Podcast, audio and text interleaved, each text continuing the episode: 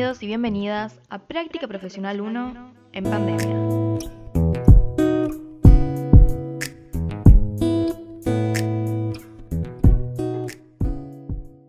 Me llamo Micaela y me encuentro grabando este podcast a pedido de la materia Práctica Profesional 1 de la Licenciatura de Trabajo Social. Actualmente estoy a 210 kilómetros de la Facultad de Ciencias Políticas y Relaciones Internacionales, a la que fui por última vez en febrero y no pude volver debido al COVID-19. La cátedra planteó que en esta ponencia debemos responder a la siguiente pregunta.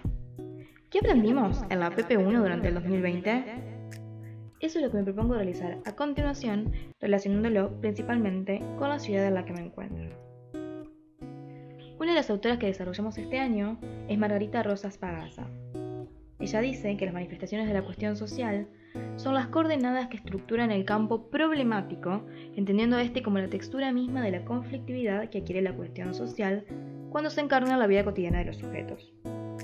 La intervención profesional del trabajo social es pensada como una construcción histórico-social y afirmamos que dicha intervención, pensada como campo problemático, se desarrolla a partir de las manifestaciones de la cuestión social de los sujetos. Dichas manifestaciones adquieren un significado particular para la intervención en cuanto ellas se encarnan la vida cotidiana de los sujetos.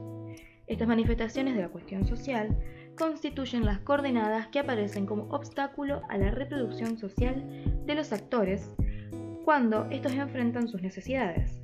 Esas necesidades se expresan en demandas puntuales, que es la forma como se ha institucionalizado la cuestión en la esfera pública del Estado. Analizando la cuestión social en mi ciudad y como estudiante universitario, algo que me preocupa a futuro es la salida laboral. Una de las mayores manifestaciones de la cuestión social en mi ciudad está relacionada con la falta de empleo, es decir, hay una gran desocupación. La desocupación, entendida como la situación en que una persona está en condiciones de trabajar pero no tiene empleo o lo ha perdido. Esta manifestación es la que preocupa principalmente a la juventud.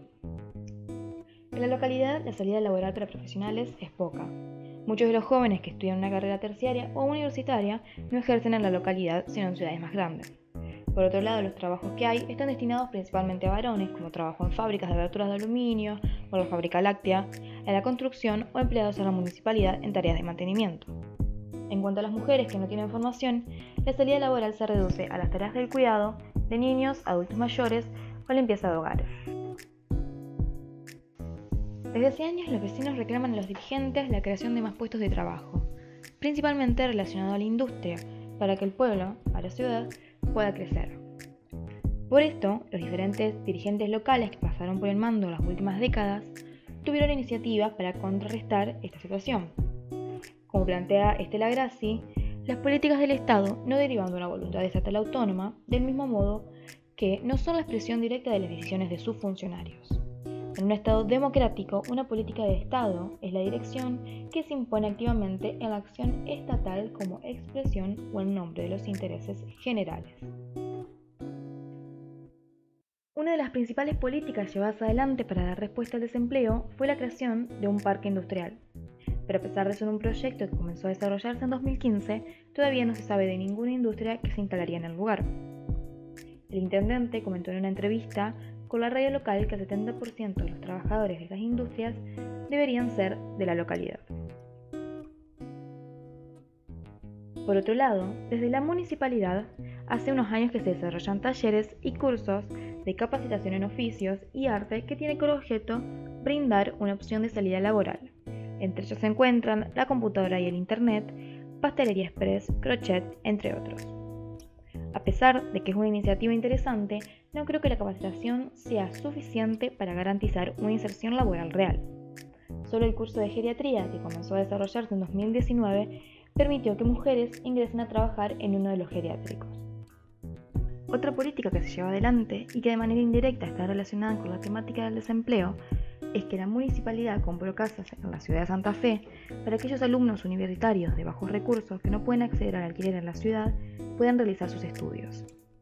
Esta política pensada como una propuesta a formar futuros profesionales que luego volverían a desarrollarse en la ciudad. Por último, este año se han implementado medidas desarrolladas por el Gobierno Nacional para dar respuesta a la problemática en el contexto de COVID-19. La principal fue el ingreso familiar de emergencia, IFE. Por otro lado, algunas empresas pudieron acceder al programa de asistencia de emergencia al trabajo y la producción, ATP.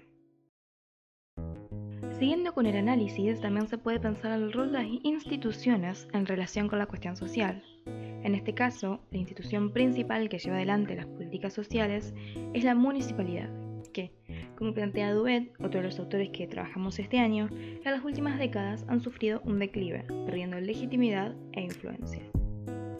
En el trabajo práctico número 2, realizó un análisis más extenso del declive de otras instituciones, tomando las ideas del mismo autor.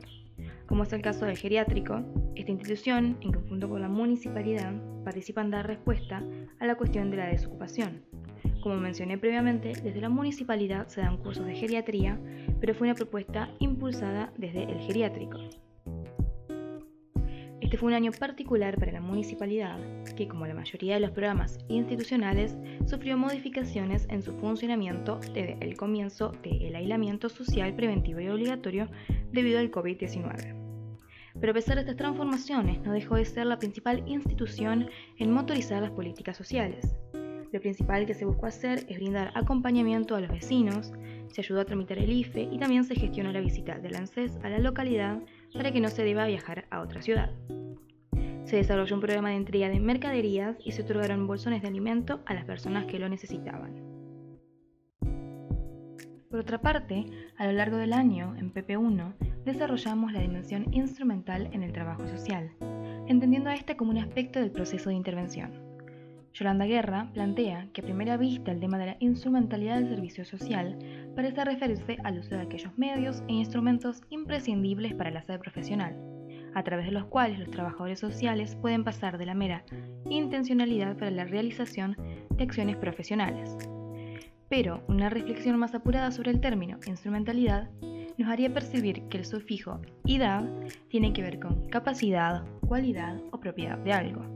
Con eso se infiere que hablar de instrumentalidad del servicio social remite a una determinada capacidad o propiedad que la profesión adquiere en su trayectoria sociohistórica, como resultado de una confrontación entre teleologías y causalidades. En relación a esto, también va a mencionar que comprender el surgimiento del trabajo social como parte de una estrategia de clase del proyecto burgués contribuye para la aprehensión del significado sociohistórico de la misma y de su instrumentalidad. Permite aprender la instrumentalidad de la profesión como un conjunto de condiciones que ésta crea y recrea en el ejercicio profesional.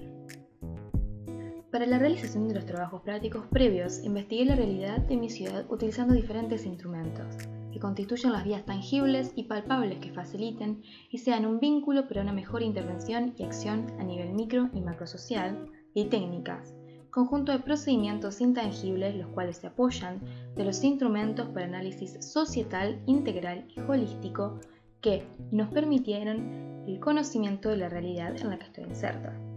Dentro de los instrumentos que usé se encuentra la entrevista individual, el diario de campo y el mapa. En cuanto a las técnicas, fueron la observación, la investigación, el análisis, el diálogo informal y el sondeo. A modo de cierre, me gustaría reflexionar sobre la ética. Creo que durante la formación como trabajadora social debo aprender a cuestionarme sobre temas éticos y morales, ya que durante el desempeño como profesional me enfrentaré a situaciones en donde tendré que afrontar dilemas y problemas éticos.